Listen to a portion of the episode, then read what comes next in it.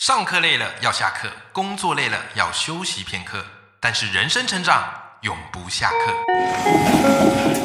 嗨，欢迎来到 Life 不下课，我是欧阳立中，每天陪你学习练功，一起玩出你我的理想生活。Hello，各位听众朋友，大家好，我是王立忠，欢迎收听 Live 不下课，每天一集不下课，别人休息你上进，累积你的复利成长。那么我们这系列哈，跟大家聊投资理财，我们请到的是零基础机制选股生活的芷娟，好，她本来是财经主播，后来好自己出来创业。好，然后写了这本我觉得非常适合大家来读的这个投资的书籍。那如果啊，你有收听我们前两集，诶，你应该对股票就有一个一定的基础认知，好，你就不会再受过去你看到叔叔、伯伯、阿姨怎么样，然后你就再也不敢碰股票，反而你会勇敢的想要去尝试。但是各位，在今天你收听这集之前，还记得上次子君有给大家一个小小的行动是什么吗？对，好，就是要开始去开户了，开始去定期定额，你有做到吗？好，有做到的哈，欢迎你也可以留言或者寄信来跟我分享。没有做到的，你先去做，再来收听这一集。 没有啦，好，你还是可以继续来听这一集。好，我们欢迎子娟。 Hello，大家好，我是芷娟。哎，上一集啊，我们跟这个子娟聊到哈，股票幼幼班，好，所以现在大家有一个基础的概念之后，今天我们这一集我们就要怎么样嘞？哈，进阶啦，哈，所以今天我们这一集叫做股票新手班。那相信大家哈，不管你有没有在投资股票，你一定都有听过一个词叫做 ETF。所以这边我就想要请教子娟啦，就是很多人其实很害怕选股啊，啊，为什么呢？因为怕个股变成壁纸嘛。对不对？所以这时候 ETF 就是一个分散风险的好选择。可是子娟，我发现现在市面上 ETF 也是这个五花八门、琳琅满目，有时候看到我们自己也看不懂了。所以子娟，如果你在看一档 ETF 值不值得投资，你会看哪些重点呢？好，这个我要来置入一下。这个在对书上的第六十五页呢，有一张我自己觉得非常好用以及实用的一个表格，我呃是超喜欢你那一张表格，是所吗以那一张我还特别折页起来。嗯我觉得这个表格是我告诉大家说，我们可以怎么样把 ETF 做一个分类。嗯嗯，也就是说呢，其实 ETF 它有非常非常多的不同的类型，是那当你看到了一档 ETF 的时候，如果你有办法把它试着丢进到这张表格当中的类型的时候，嗯你大概就能够稍微抓住那是不是你要的。对，怎么说呢？我把 ETF 分成了呃单纯的存股嗯跟。可以做存股，又可以做波段，嗯跟单纯做波段、嗯，三种类型三，种类型。对那对应出来有哪些东西呢？譬如说，对应出来是我觉得很适合做存股的那个叫做市值型的，哦还有投资风格，还有固定收益这三种，我认为这三种的 ETF 很适合拿来存股。对什么叫做市值型？这个答案你一定听过，对零零五零哇，台这个老湾牌市值了最五十最大的对五十家对公司，这种就叫做市值型的 ETF，、嗯或者是呃中型一百，就是台湾除了那个五十之外，往后面的第五十一我到好一奇百五十。下一个点哦，就这个市值指的是什么？是就指是它的总额吗？没有，你的企业都有一个企业的价值嘛，哦对，都有一个事业的市值嘛，对对这是就等于是台湾最大家的公司这样子。嗯好，那再来第二种呢，就叫投资风格，这种股票也很适合拿来存股，这个你也一定知道，嗯哦就是所谓的高股息、啊或是高股息。低波动对，或者是含有所谓的 ESG 相关的一些成分哦的我一些帮听众朋友问一下，这个低波动指的是什么意思？是股价涨跌不会很大吗？对，哦，对所以就对相对稳定。对对，是对是对是，好，这种是高股息的这种，哎，这种也很适合拿来做存股。对那其他呢，还有一种叫做固定收益，什么意嗯思呢？其实除了股票之外，金融市场的东西还有一个叫做债券。其实债嗯券没有你想象中那么难，债券就很像是呃公司发了一张债券，那等于是你买了他债券，就是你借他一百万，他答应对你每年要管给你五趴的利息哎，类似这样。那对公司发了一个债券给你，那个就是债券。嗯嗯嗯好，嗯债券也可以被包装成金融商品，在市场里面做一些买卖。对那债券为什么也算是适合存股的呢？因为它既然会答应付多少利息给你，它就会付给你，所以你当然每个月、每年你就可以拿到那个、嗯那个收利息收利息嘛。对所以这种你如果去买债券相关的 ETF 啊对，你也是可以固定拿到息的。哦所以这三种通通都是很适合做纯存股的。那适合做纯股类 ETF 的人的个性通常是什么样的特质呢？特质啊，对啊，就怎么样人适合就去买这种纯股 ETF E 的？想喜欢领股息的人啊。哦，就是 专单纯要领股息的啦，对，就是想要累积所谓的对被动收入来源的人，是是是对。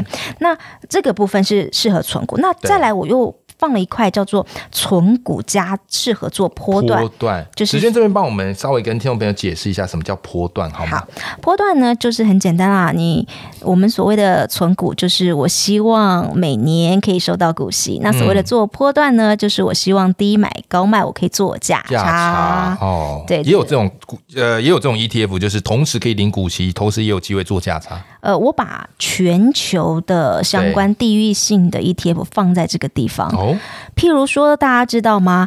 呃，我们的台股市场里头的 ETF，、嗯，其实有很多国外市场，对比如说像是呃有美股的，对，有印度的，嗯，有越南的，哦，有日本的。嗯所以其实，在台股，你在台股里面买 ETF，其实你也可以买到很多的海外市场、哎。对，如果今天早上你睡觉起来，然后突然你觉得美股很有前景，你想要前进到美股市场，你可以去买道琼指数的 ETF，你可以去买 S M P 五百指数的 ETF，这其实都嗯有。那为什么我会把它归类为适合做存股，也适合做波段的原因，是因为他们也有配息。然后他们这些指数的价差是有的时候还蛮大的，是是是，所以是我会认为这一区就是所谓的全球地域性的这一种性质的 ETF，它适合存股，也适合做波段。哦好，原来如那此，再来呢，我就会认为是单纯做波段的嗯 ETF，、嗯那有两种，我把它对归类为叫做主题嗯型是，跟特殊型的 ETF。嗯，主题型的 ETF 就是现在哦，大家看到市场上最多的就是很夯的新发行，就是它了。比如说你一定对听过五 G、啊电动车电动车，半导体对、绿能、生技、嗯，这一些很直觉啦，它就是有一个主题嘛，对，这种就叫做主题型的 ETF。是，那我会觉得主题型的 ETF 它比较适合做价差的原因是嗯，在市场里面所有的主题它都有一阵子一阵子的热度，对，当整个波段轮到它这个产业的时候，对，它就会有一波还蛮漂亮的涨幅。哦，但是市场就是这么可爱，它话题也会轮来轮去对，今天轮对你对半导体，嘿明天轮你电动车，后天轮你绿能，哦然后又轮到五 G，它是会一直轮来有一种轮去。流行的嗯感觉，退潮流了，对，所以这种轮来轮去的状况，主题型的 ETF，我会认为它就是一个买进，然后你持有一个波段有赚钱，你就要走，我就对不会把它放在长期。那然后这种它也会给鼓励吗？有的会有，还是会有的，哦还是会有还是会有。只是我个人觉得，对，主题型的 ETF，我对还是就是赚一个波段我就会走它，哦或赚一个波段我就会它走。我们的心态就会不一样了，对我不会是把它，主要是说我买一个主题型 ETF，然后我要领股息，我不会对用这个概念去看它。是是是是对是是，那最后一个 ETF 呢，就是我称之为叫做特殊型的 ETF。嗯，嗯，呃，其实，在市场里头，除了做多之外，哎，也有做空，哎对也可以做反向型的 ETF。哎，这种就叫做特殊型。那或者是还有大宗商品的 ETF，什么意思呢对？比如说，你可以在里面买到黄金，嗯买到石油，买到白银，买到铜，哎，也都有类似的 ETF。嗯可是这种 ETF，因为它买的呃对应的商品是期货，对，那它后面有很多相关的一些背景因素，所以我会我也会认为这种特殊型的 ETF 就是一个波段结束结束对，一个波段就结束，一个波段我也不会把它拿来放长期，哦，就做价差对，做价差。是，所以大家有没有发现啊？我至少这样的话，我就帮所有的 ETF 就归成了，呃，应该算是六大六大的呃主题，对，也就是市值型、投资风格、固定收益、全球地域、主题，还有特殊型。是，诶，这个时候你是不是，当你今天突然看到一个 ETF 名字的时候，你就可以试着去把它丢看看，然后看你可以丢在哪一个主题。练习归类看看。好，那我来考你好不好？哎，好啊，好啊，来试试看。好，那我来，我来。比如，如果今天我有一档对叫做呃国泰台湾五 G Plus，请问我国要泰台湾五 G，我可以把它丢在对哪一个主题里哎，面？我先来抓这个关键字。好啊你刚刚有提到五 G 嘛，对对不对？好，所以五 G 的话，我就把它归在刚才你说到的主题型，也就是对做波段。对，哎呦，很厉害你嘞，有没有马觉得上我说，就如果学会嘞如果。你今天看到一档新发行的 ETF，对你就可以去把它丢丢看。好了，譬如再来，哎诶那我我好奇嗯啊，像是这个现在大家最夯的这个叫零零八七八，对我试着把它套到看哈。好好好如果照你这个逻辑的话，这个零零八七啊，它应该是偏向纯股，然后是诶，可它这样的话算是投资风格还是市值型啊？投资风格比较。偏投资。啊诶，你刚刚没有？把零零八七八全名念出来，对国泰永续续高 股息， 这你背出全名哎，我是不每次是都没有背出全 名来。是不是就可以？诶，你所以你你现在是不是就很容易丢了？对对对对，好哎那我本们来再我来完全没概念呢。对不对？对，啊好，那今天如果今天你突然看到了好一档叫做呃奇街口布兰特原油正二，我天呐，奇街口布兰特原油正二，好丢在你哪刚刚里？讲正二嘛对，它是应该应该是一种比较两偏倍杠杆的，对，两倍杠这杆，时候我们是不是把它丢在波段特殊性？对，哎哎，你这个真的很厉害、欸，就是一个表格有没有？对，各位，就是书上第六十五页，是是是是是，哎、我们现在讲的啊，可能大家不知道你们到底在说哪一本神书啊？哈，好，这本书就是由叶子轩所写的《零基础机制选股生活》。我们刚刚讲的这个部分就在书中的第六十五页，它可以帮助你把琳琅满目、看不太懂的 ETF 全部都丢进来，就很像是衣 柜一因为样。因为我觉得我很对常碰到我，我包含我自己身边朋友都是对这样。比如说现在他突然在报纸上看到了一档投信新发行的一档 ETF，、嗯嗯嗯他就跑来问我说：“哎、叶轩，我买我买这档好不好？”对然后我就问他说：“那你买这档当然可以嘛，可以那嗯但是你你的目标、你的目的是什么？”他就跟你讲说：“呃，我要存股。”对，可是他如果他要存股，可是他丢给我的是一档，嗯，主题型的，对，啊，或者是有时候还根本没有配息。哦，因为主题型的 ETF 不是每一档都有配息啊对对对对。对然后他就跟我说：“哎、我要我要买这档好不好？”然后我说：“对你的目的是什么？”他说：“存股。”我 说：“那那不对啊。背道而驰了，对，所以呃，你想先想办法，当你接收到一档新的 ETF 名字的时候。嗯嗯你把它试着往这这算是三大类型，然后六大主题里面去丢，嗯，你先抓到它到底是什么，对然后再去看看跟你想要的一不一样。对，哎、这件事我觉得很重要，所以我当时看到这个整理，然后再听子娟那么说，我真的发现哎它可以帮助你在看 ETF 一目了然，就很像是一个收纳柜嘛，好，把你的这个玩具啊、然后衣服啊、袜子都分门别类放好，你到时候才会。找得到你要的东西。那其实顺着刚刚我们跟这个聊到存股这件事情，其实台湾人特别爱存股，对不对？对哈， 这个符合我们存的个性。那存股这个词在这几年也非常夯。但我在读紫娟这本书，我发现啊、紫娟告诉你，存股它不是只是你傻傻存了就不管它。如果你有听我们第一集的这个访谈，你也知道，就算是你是定期定额，紫娟有提醒你在涨的时候啊，大概你要懂得停利，但是不要停定期定额。对，不停扣。不停扣，嗯这个就是一个策略。好，所以在这边我想请教子娟的是啊，就是其实你在书里有提到这所谓的价值投资的存股法则。那我们在选择存股标的的时候，你会根据哪些数据来判断这一档股票值不值得存呢？我觉得要先给大家一个什么叫做价值投资这件事情。是当然，每个次都会说哦。股神就是巴菲特，我对想要像股神一样。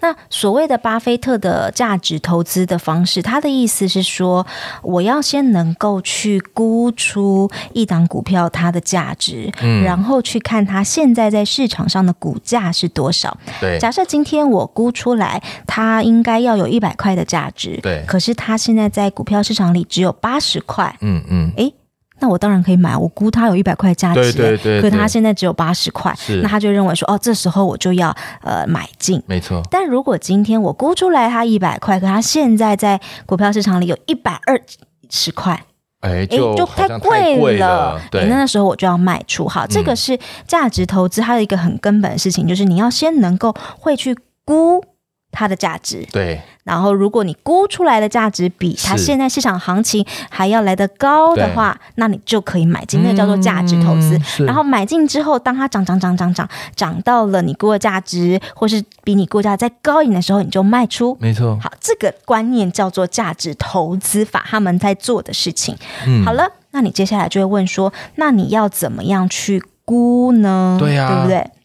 传统的话，几种方法，对，呃，我讲最简单的两种方法好好了。，这个对我们听众朋友很有帮助对。最简单的方法，我自己平常常常会在用的是，直接先用它的值利率来估。值利率，什么是值利率呢？像我们平常去存钱，对假设你存了一百万，哎然后你每年可以拿到五万块的利息，那你会说你是不是领到的你的利率是五趴？对，好，类似的概念啊。对如果今天你在股票市场里，你买的股票是一百块，然后对你可以每年可以领到五块块钱的股息，哦好，那个殖利率就是五趴五，趴是一样的概念。哦，是一样了概解念了解。那我说我会去算，我会去算说，诶，现在到底是不是比较便宜？我要不要可以买进呢？对那个概念就是说，我会用它过去五年平均会发的股利，对我用过去五年。五年那对至于你说为什么五年，因为我觉得三年太短，十年太长，所以是是是， 这只是我个人的喜好而已对。好，我就会用它过去五年平均的股利，然后去算出说，诶，我想要领多少的值利率？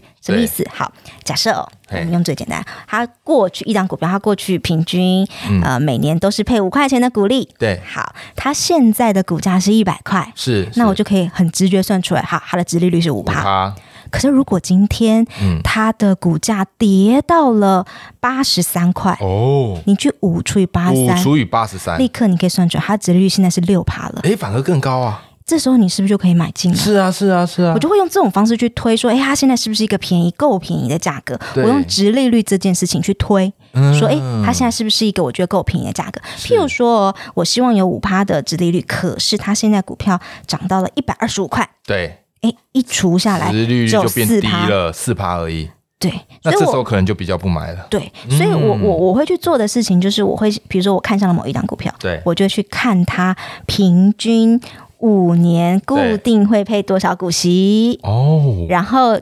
我给它的标准至少就是五趴的殖利率。那如果它现在的股价相当于六趴、嗯七趴，甚至八趴对的殖利率的时候，我通通都会去买进它。哦，原来如此，所以你设的基本就是以股票投资的报酬率至少五趴啦，以存股的报酬率是，哦 OK，然后当殖利率更高，也就是这时候价格更低的时候，你就会加码给它买下去。是原来如此。那除了殖利率判断，你还会再用什么来作为一个价值投资的判断标准呢？呃，传统上还有一种本益比法，它也对是可以拿来去算是它的一个合理股价是多少？本益比是什么意思呢？呃，本益比它我们叫做 EPS，呃、嗯 p e 对不起 PE ，PE PE，、嗯 E 那它的公式呢，就是它现在的股价。